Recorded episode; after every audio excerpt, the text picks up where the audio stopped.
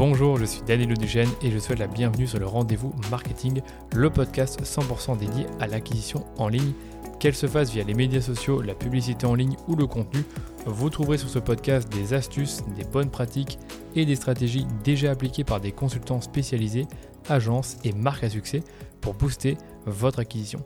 Et quant à moi, je me charge de tout dégrossir avec mes invités ou en solo afin que vous puissiez mettre en pratique ces conseils et ces stratégies dans votre business. Mais attention, dans le digital, ce qui était vrai aujourd'hui ne le sera peut-être plus demain, alors abonnez-vous à ce podcast pour rester constamment à jour. Ce podcast est rendu possible par DHS Digital, l'agence Social Ads experte en publicité Facebook que j'ai lancée pour accompagner les marques, jeunes ou établies, à accélérer leur croissance.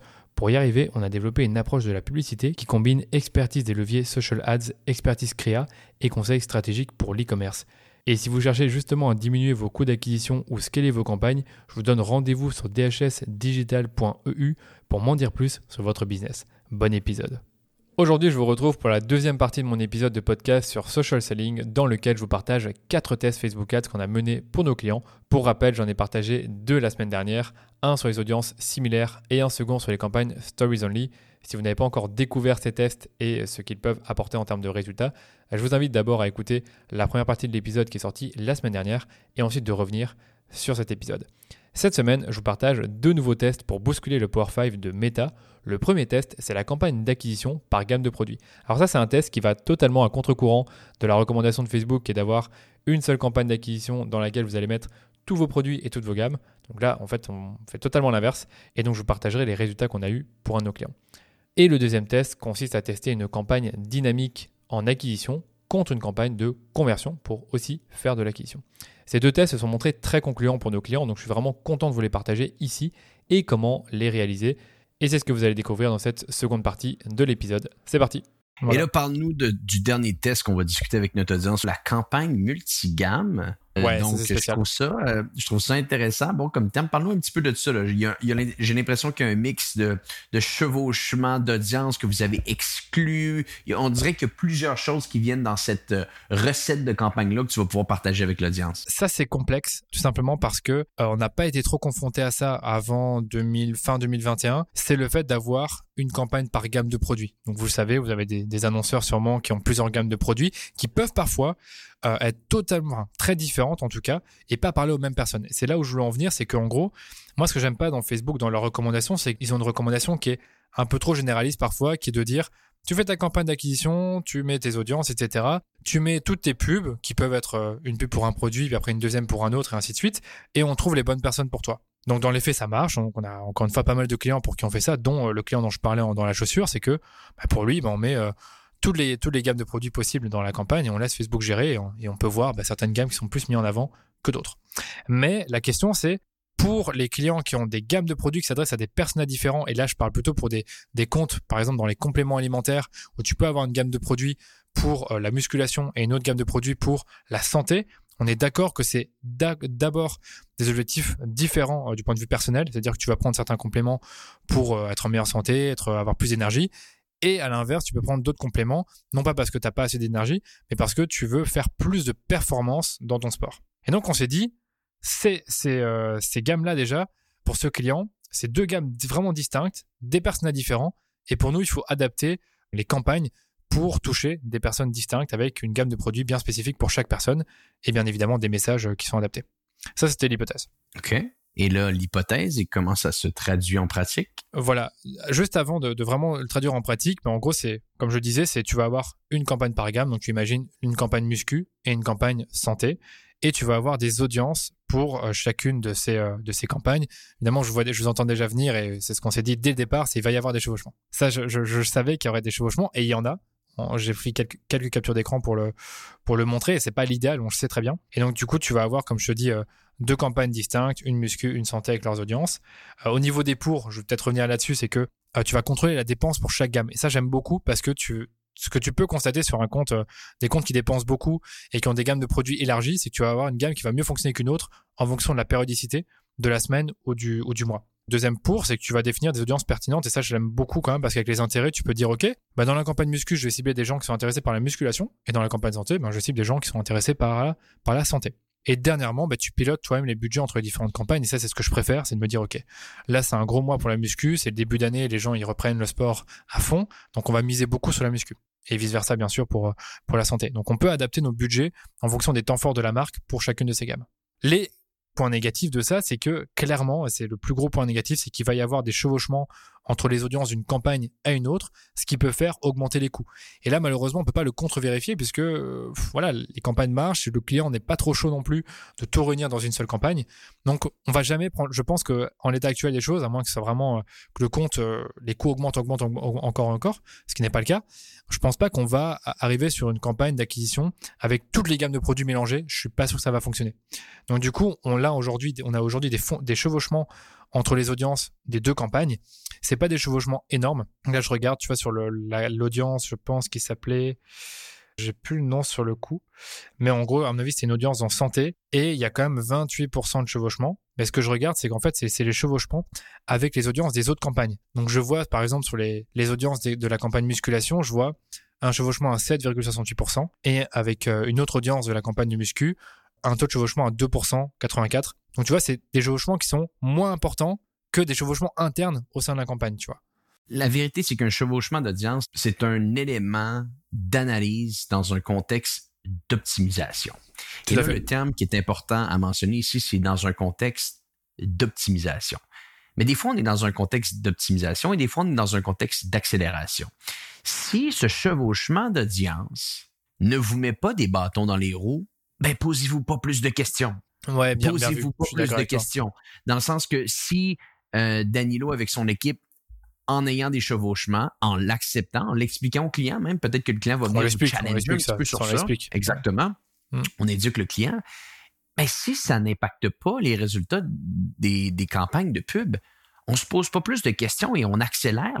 Donc, c'est important de comprendre que le chevauchement, je le répète, c'est une analyse dans un contexte d'optimisation. Mais des fois, on n'est pas en train d'optimiser le compte, on est en train d'accélérer le compte. C'est vrai qu'on joue beaucoup avec ces deux campagnes-là pour les augmentations de budget. Parfois, on y rajoute des audiences. Donc, euh, dans la campagne santé, je pense qu'on a cinq audiences. Euh, au départ, il n'y en avait que trois. Tu vois, donc, on augmente un peu le nombre d'audiences. Je sais que chez vous, je pense que vous êtes à trois, quatre audiences par campagne. Nous, parfois, on se permet d'aller un peu plus loin quand, quand on voit qu'on peut encore élargir. Et, euh, et j'allais juste dire par rapport à ça, je pense que cette histoire d'avoir deux campagnes distinctes par gamme, ne le faites pas si vous avez 50 euros par jour. quoi. Faites-le si vous avez des gros budgets et oui, que oui. vous permettre de, de vraiment splitter tout ça et encore une fois d'avoir des audiences qui sont bien distinctes. Là, on est vraiment dans un contexte, on a deux gammes de produits pour deux personnages différents et ça nous semble pertinent de le faire. Ce que je trouve intéressant dans ton cas, euh, on en avait parlé déjà sur Social Selling, alors je sais plus quel épisode, mais il y a le Power 5 qui peut être une ligne de conduite et puis il y a la réalité de ton client. En fait, c'est ça. Si la réalité de ton client t'impose d'avoir plusieurs campagnes, bah t'as plusieurs campagnes et comme comme tu as dit et comme a dit Antoine, si ça marche bien, bah, bah tant pis, c'est pas grave qu'il y, ait du chevauchement, tu l'acceptes et tu fais avec, tant que tes résultats sont là derrière. C'est comme euh, quand je faisais les, je préparais les, les, épisodes social selling où je parlais justement des métriques comme le, le taux de clic sur lien, le CPM, etc. même la fréquence, bah, parfois peut-être que ça va être trop élevé. Enfin, vous allez vous dire, tiens, c'est quand même très élevé, mais à côté de ça, vous avez de très bons résultats. Bah tant pis, c'est pas grave. L'objectif, c'est d'avoir des bons résultats, c'est pas d'avoir un taux de clic incroyable pour qu'il y ait un coût, euh, un coût par achat derrière qui est super mauvais. L'objectif, c'est toujours ce que vous vendez ou, euh, ou les leads que vous faites. Donc, euh, je trouve ça super intéressant comme test. Ouais. Ouais, c'est, enfin, là, là franchement, c'est même plus un test, c'est vraiment une sorte de, de logique sur le compte qu'on qu'on essaie de respecter au maximum. Euh, après, sur le, par exemple, là, on a fait la campagne stories, comme je vous disais. Sur ce compte-là, là, on a mixé muscu et santé, parce qu'on voulait pas se compliquer la vie, avoir deux campagnes distinctes, et, et on laisse Facebook gérer en CBO les audiences euh, entre muscu et santé. Mais c'est juste que dans chaque audience, on a gamme santé ou gamme muscu. On essaie de pas trop mélanger. Mmh, Intéressant. Et là, parle-nous du moment fatidique, les résultats. Voilà les résultats. Donc là, je, je suis en train de, de, scroller un tout petit peu. Donc euh, je précise quand même que chaque campagne est en CBO, chaque campagne a ses propres audiences. On sélectionne 4 à 6 audiences. Et donc sur chaque campagne, généralement, la méthode, c'est d'avoir 2 à 3 intérêts grand maximum qui sont le plus possible distincts et 2 à 3 lookalike pertinent selon les sources. Ça, c'est aussi intéressant. C'est que vous allez pouvoir avoir un fichier client euh, gamme santé, un fichier client gamme muscu et faire des lookalikes, tout comme avec le pixel, il n'y a pas beaucoup qui le savent, c'est que tu peux dire à ton pixel, enfin quand tu crées l'audience euh, achat, bah dire moi je veux juste prendre les acheteurs en santé, juste prendre les acheteurs en muscu, avec les paramètres d'ID de contenu ou, autre en fonction de la page produit. Et aussi un autre truc, et ça c'est un truc que je, honnêtement je savais pas, c'est que tu peux faire des audiences similaires avec, attention, les gammes de produits du catalogue. Donc selon les gammes de produits qui sont achetés dans le catalogue, tu peux dire ok je fais une audience similaire de ces 30 produits-là qui sont des produits muscu. Je sais pas si vous le saviez ça, mais c'est c'est hyper intéressant. On peut le faire. Je l'avais pas vu, mais c'est ouais, c'est fort probable effectivement, vu que déjà tu peux faire des des lookalikes sur des achats qui ont affiché telle page juste avant ou juste après. Tout est possible. Après, c'est effectivement, tu testes et tu vois quelle est la source la, la, plus, euh, la plus efficace pour toi. Ouais. Mais en fait, là, sur le coup, c'est quand tu es dans le paramétrage de l'audience similaire, euh, au lieu de prendre le pixel ou, une audience personnalisée, tu prends ton catalogue. Et en fait, tu peux faire des, des lookalikes avec ça. Donc, plutôt sympa. Et, euh, et, voilà, comme je vous disais, dans chaque, chaque, campagne, chaque audience, tu mets les gammes de produits euh, euh, pertinentes.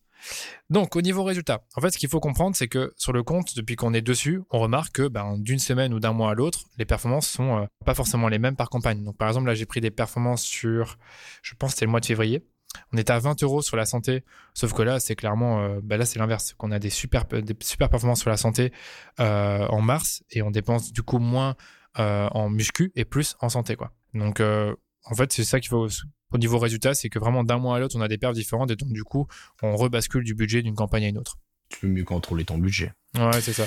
Donc, euh, Danilo, c'est des bons, c'est des bons tests que tu nous as donnés aujourd'hui. Je pense que ça va pouvoir aider euh, notre audience de social selling dans leur campagne de pub. Avant de te laisser filer, est-ce qu'il y aurait des choses que tu aimerais rajouter pour nos auditeurs aujourd'hui? Non, j'ai rien à rajouter. Franchement, testez, euh, testez un maximum de choses sur votre compte et n'hésitez pas, je pense qu'on l'a vu, à challenger le statu quo. J'avais un autre test en plus, hein, si vous voulez, sur la, les DPA et la, et la conversion. Euh, là, pareil, hein, on, défie encore un peu le statu quo et, et on voit ce que ça, ce que ça donne. Oui, vas-y, vas-y, excuse-moi, je suis allé un peu vite ici, je pensais qu'il y en avait tourné. On veut t'écouter là-dessus, DPA conversion. C'est toujours des choses qui nous intéressent parce que comme toi, effectivement, on travaille beaucoup avec du e-commerce. Donc, assurons-nous d'aider notre audience de e-commerçants qui nous écoute. Ok, ça marche.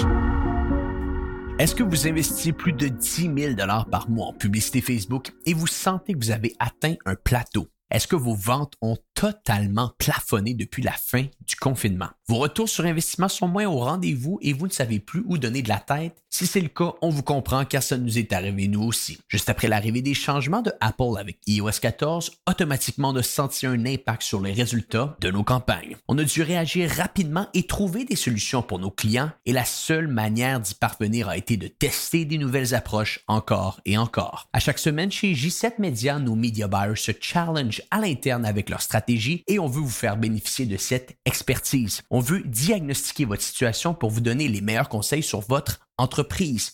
Donc, si vos résultats sont plus complexes en ce moment et que vous investissez au moins 10 000 par mois en publicité Facebook, on vous invite à remplir un formulaire de diagnostic au j7media.com slash diagnostic. Donc, je le répète, j7media.com slash diagnostic. Et on répète, le diagnostic est 100% gratuit. De retour à l'épisode en cours. Donc euh, là, on est encore sur un client prêt-à-porter, donc on quitte le secteur des, compléments alimentaires. Et ce client-là, on l'a accueilli en, juillet durant la tempête euh, iOS 14. Euh, c'est un client qui vend des vêtements. Là, on est sur du luxe. Hein. On est sur du minimum 200 euros le vêtement, des paniers moyens à 280 euros, si je dis pas de bêtises. Donc c'est cher. Le temps de décision est important. Et avec tous les problèmes qu'on a avec iOS 14, ce client, euh, il, a, quasiment plus de ventes qui a monté. Quoi. Donc avant, il avait des ROS à 4-5 parce que dès qu'il faisait euh, une commande, il avait 500 euros dans la commande. Donc euh, il allait peut-être avoir 10-15 commandes et avoir un super ROS. Donc sur une dépense entre 3 et 5 000 euros par mois. Et ce que j'allais dire, c'est que bah, malheureusement, en fait, quand on a commencé à travailler avec ce client, bah, on a fait nos campagnes de conversion habituelles. Hein, vous savez, un lookalike, intérêt, broad, tous les formats, carousel, image, vidéo. Et ça fonctionne pas. Donc là, je peux directement donner les résultats. On avait, j'ai regardé sur tout le mois de, juillet-août, euh, c'était assez déprimant. On a eu 6 achats pour 286 euros de CPA sur ce compte avec 1720 euros de dépenses et un CTR à 2,59%. Donc on se dit mais le CTR est super élevé. Alors c'est souvent le cas dans le prêt-à-porter. On a souvent des CTR qui sont plus élevés. Et euh, on a quand même eu 5400 clics et on se dit mais c'est pas possible, on a eu beaucoup beaucoup de clics, c'est pas possible d'avoir si peu d'achats. Et du coup ce qu'on a testé simplement c'est de se dire ok sur ce compte là dans le passé on a cru voir des bonnes performances sur la DPA, sur de la vente catalogue. Donc euh, l'objectif où tu vas utiliser ton catalogue produit et du coup peut-être avoir des publicités un peu moins belles parce que tu vas soit faire de la collection ou soit un carrousel dynamique.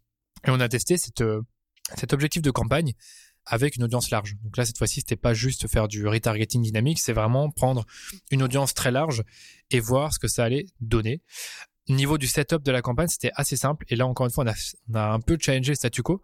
Donc, je sais que Facebook recommande l'audience super large pour euh, le, le vente catalogue. Donc, c'est ce qu'on a fait. Mais on a également fait une audience lookalike à 10%. Donc, on a vraiment été très loin dans la lookalike sur base des, euh, des acheteurs parce qu'on avait déjà testé précédemment sur d'autres comptes et on avait déjà eu des bonnes perfs. Au niveau des formats, on a fait du carrousel euh, dynamique et des collections avec des photos et des vidéos qui provenaient des campagnes de conversion. Je sais pas si vous me suivez toujours là-dessus. Ouais, ouais. Et au niveau des textes, c'était la même chose. Donc vraiment un test euh, classique. Hein. C'est juste que la seule chose qui change, c'est l'objectif de campagne et le fait qu'on avait des formats un peu différents, donc des formats dynamiques, donc carrousel dynamique et collection. Les résultats, ils se sont pas fait attendre, ça a été plutôt vite. C'est que sur le mois de septembre seulement, on a eu 6 achats à 148 euros pour la campagne DPA avec euh, 893 euros de dépenses et un CTR, tenez-vous bien, à 4,37%. Donc le CTR augmente bien, donc on se dit, bah, ok, on a plus de clics et donc plus de ventes. Et ensuite, on a continué à travailler avec cette campagne et la scaler. Et on a fait au total de septembre à fin décembre 2021 61 achats pour 86 euros par achat, avec 5260 euros de dépenses et un CTR qui a encore augmenté à 4,92%. Notre meilleure audience sur la ton, campagne, ton CDR outbound ou ton CTR qui était c'est littéralement. bien à le CTR click. C'est bien le CTR click. J'ai bien regardé, Oh, wow. c'est le CTR click outbound, donc c'est très c'est très très clics. élevé. C'est des bons Ouais. clics. Après, c'est des super beaux vêtements, mais ils coûtent cher. Donc, faut vouloir se les payer. Et au niveau de la meilleure audience, là, vous avez normalement les, les chiffres sous les yeux. Euh, notre meilleure audience a été la lookalike à 10%. Euh, donc là, je vois, je me suis trompé, c'était sur le fichier client et pas sur les acheteurs. Et on a eu 29 achats à 75 euros l'achat. Et la meilleure pub, et c'est là que j'étais vraiment euh, très surpris. Donc là, pareil, on a les, on a, vous les avez devant vous. C'est le carrousel dynamique, tout simple, tout moche. Vraiment, c'est c'est juste un carrousel dynamique avec euh, les produits du catalogue. Enfin, je veux dire vraiment par rapport aux collections qui étaient beaucoup plus belles. Bah, j'étais surpris de voir que on a eu 55 ventes sur les 61 qui provenaient du carrousel dynamique. Et donc les collections n'ont jamais battu ce carrousel dynamique. Et on a, ben voilà, on a eu des super résultats avec ce format-là. Donc voilà, la conclusion, c'est de, comme je disais, toujours tester les objectifs de campagne parce qu'on peut avoir des très belles surprises parfois. C'est fou. Le... Je l'ai vu aussi parfois sur des comptes, mais euh, quand le format collection ne bat pas le carrousel qui est créé automatiquement par Facebook quand tu utilises le- la vente sur catalogue. Tu comprends pas trop pourquoi, mais mais ça marche. Donc en tout cas, si vous lancez euh, une vente sur catalogue, ne supprimez pas ce format de carrousel euh, tout moche comme tu dis, parce que il, Ouais. Il pourrait très bien Ah vous ouais, c'est ça. surprendre, vraiment. Ouais, heureusement, Mhm. le, le client qui est, qui est très dans l'esthétique nous a rien dit. Il nous a dit, OK, tant que ça marche, nous, on est content. Il l'a pas vu Mais je- ça. Non, non, on l'a- on l'a montré, je pense. Mais. Enfin, ils, enfin, ils lui ont montré, enfin plutôt Quentin qui a montré ça. Et ju- juste deux, deux choses que je voulais rajouter, c'est que je vois que cette campagne, sur quatre mois, euh, elle a eu euh, une répétition à 6,53. Donc c'est quand même pas mal. Facebook a bien tourné en rond. Donc euh, voilà, visiblement ça a bien, ça a bien tourné en rond. Et j'allais dire aussi, je sais pas vous si vous l'observez, mais c'est un, un format, enfin un objectif de campagne, donc le DABA, qui fonctionne bien en prêt-à-porter ou alors euh, peu importe le, le secteur, mais avec des, des catalogues très larges en taille, où il y a vraiment vraiment beaucoup de produits et des gammes différentes. Donc là, dans le cas du, du client, c'était euh, euh, des, des tuniques, euh, des pantalons, etc. Quoi. Ouais, totalement. Voilà. Bah, plus tu donnes de liberté sur, à Facebook là-dessus, mieux c'est. Et évidemment, si ouais. t'es restreint, euh, c'est pas, alors si t'es restreint parce que t'as un tout petit catalogue, le DABA c'est pas quelque chose que j'envisagerais. Alors tout, tout peut être testé, mais c'est pas quelque chose que j'envisagerais en particulier. Mais ouais, je te rejoins, je te rejoins tout à fait. Moi, ce que je veux mentionner à l'audience aujourd'hui, c'est que c'est facile de dire on teste, on teste, on teste, mais utiliser la bonne structure de test. Parce que ce que je vois beaucoup récemment, c'est quand on arrive et qu'on discute avec des prospects, souvent ils nous disent, ah, soit nous à l'interne ou avec notre prestataire actuel, on teste pas assez de créa. On teste vrai. pas assez de créa. Ça, là, c'est la, c'est la pensée magique. C'est la pensée magique et c'est tellement faux. Mais c'est tellement faux. Faut arrêter de penser que tester, c'est uniquement faire des créations. C'est, pas ça. Le, le meilleur exemple que je peux vous donner à l'heure actuelle, c'est notre plus gros compte chez J7. Il investit pas loin de 15 000 par jour en pub Facebook. Ouais, c'est énorme. fallait qu'on teste des créatifs et on en a testé des créatifs. Mais à un certain point, là, on a tellement testé de créatifs, finalement, on s'est rendu compte, non, les créatifs, ils n'ont pas aidé à scaler le compte. On est retourné à la base. On a refait le site web au complet. On a retravaillé les call to action sur le site web. On a enlevé les pop-up qui ne fonctionnaient pas. On a revu l'offre. On a retravaillé la page de vente. On a gardé les mêmes créatifs et le compte s'est envolé. Le compte s'est envolé. Ce qui est important de comprendre, c'est que quand tu fais des optimisations publicitaires, il y a cinq piliers. Ben, en tout cas, selon nous, dans le jargon qu'on utilise, le pacto, le paramétrage, les audiences, les créatifs, tunnels de vente et offres. Donc, c'est beau de se dire, on doit tester plus, mais encercler ce que vous voulez vraiment tester. C'est pas vrai que c'est une seule publicité qui va amener votre compte à un autre niveau. Il y a un environnement à regarder autour de ça. Et ça, je pense que c'est important de garder ça à l'audience aujourd'hui. Oui. On teste, mais on teste tout. L'optimisation du on fait un nouveau créatif, c'est trop facile et trop simple. Il y a plus large que ça. Là. C'est vrai que là, c'est un truc qu'on aimerait bien faire plus souvent chez les clients, mais comme on n'a pas la main mise sur leur site ou sur leur tunnel, euh, on le fait pas tant que ça, mais c'est vrai que tu peux parfois tester une toute autre offre ou une toute autre approche publicitaire, pour, souvent pour vendre des produits complexes, on va pas se le cacher, hein, des produits qui coûtent cher ou alors des, un service ou quelque chose comme ça, où il faut tester vraiment le tunnel de vente. Ah, et l'offre, dans votre pacto, l'offre, c'est en dernier, c'est ça? Donc c'est vraiment le fait d'avoir une offre totalement distincte. Donc... L'offre, c'est en dernier. Et puis tu vois, regarde, on a retravaillé la page de vente euh, dernièrement d'un de nos clients de notre plus gros client, on a refait une page de vente au complet et souvent dans une page de vente, je retravaille l'offre. Les deux sont les deux, les deux fonctionnent ensemble. Le TLO, là, c'est, un, c'est un beau mariage. On dirait que les deux vont très, très bien ensemble. Quand tu travailles un, tu dois travailler l'autre. Et là, c'est là qu'on s'est rendu compte à quel point que pour faire du bon media buying en 2022, il faut vraiment que tu aies une compréhension marketing beaucoup plus large parce que c'est plus assez, c'est plus assez de uniquement optimiser les, les créatifs, tout ça. Donc, bref, je veux juste terminer parce que tu as mentionné on teste, on teste. C'est vrai.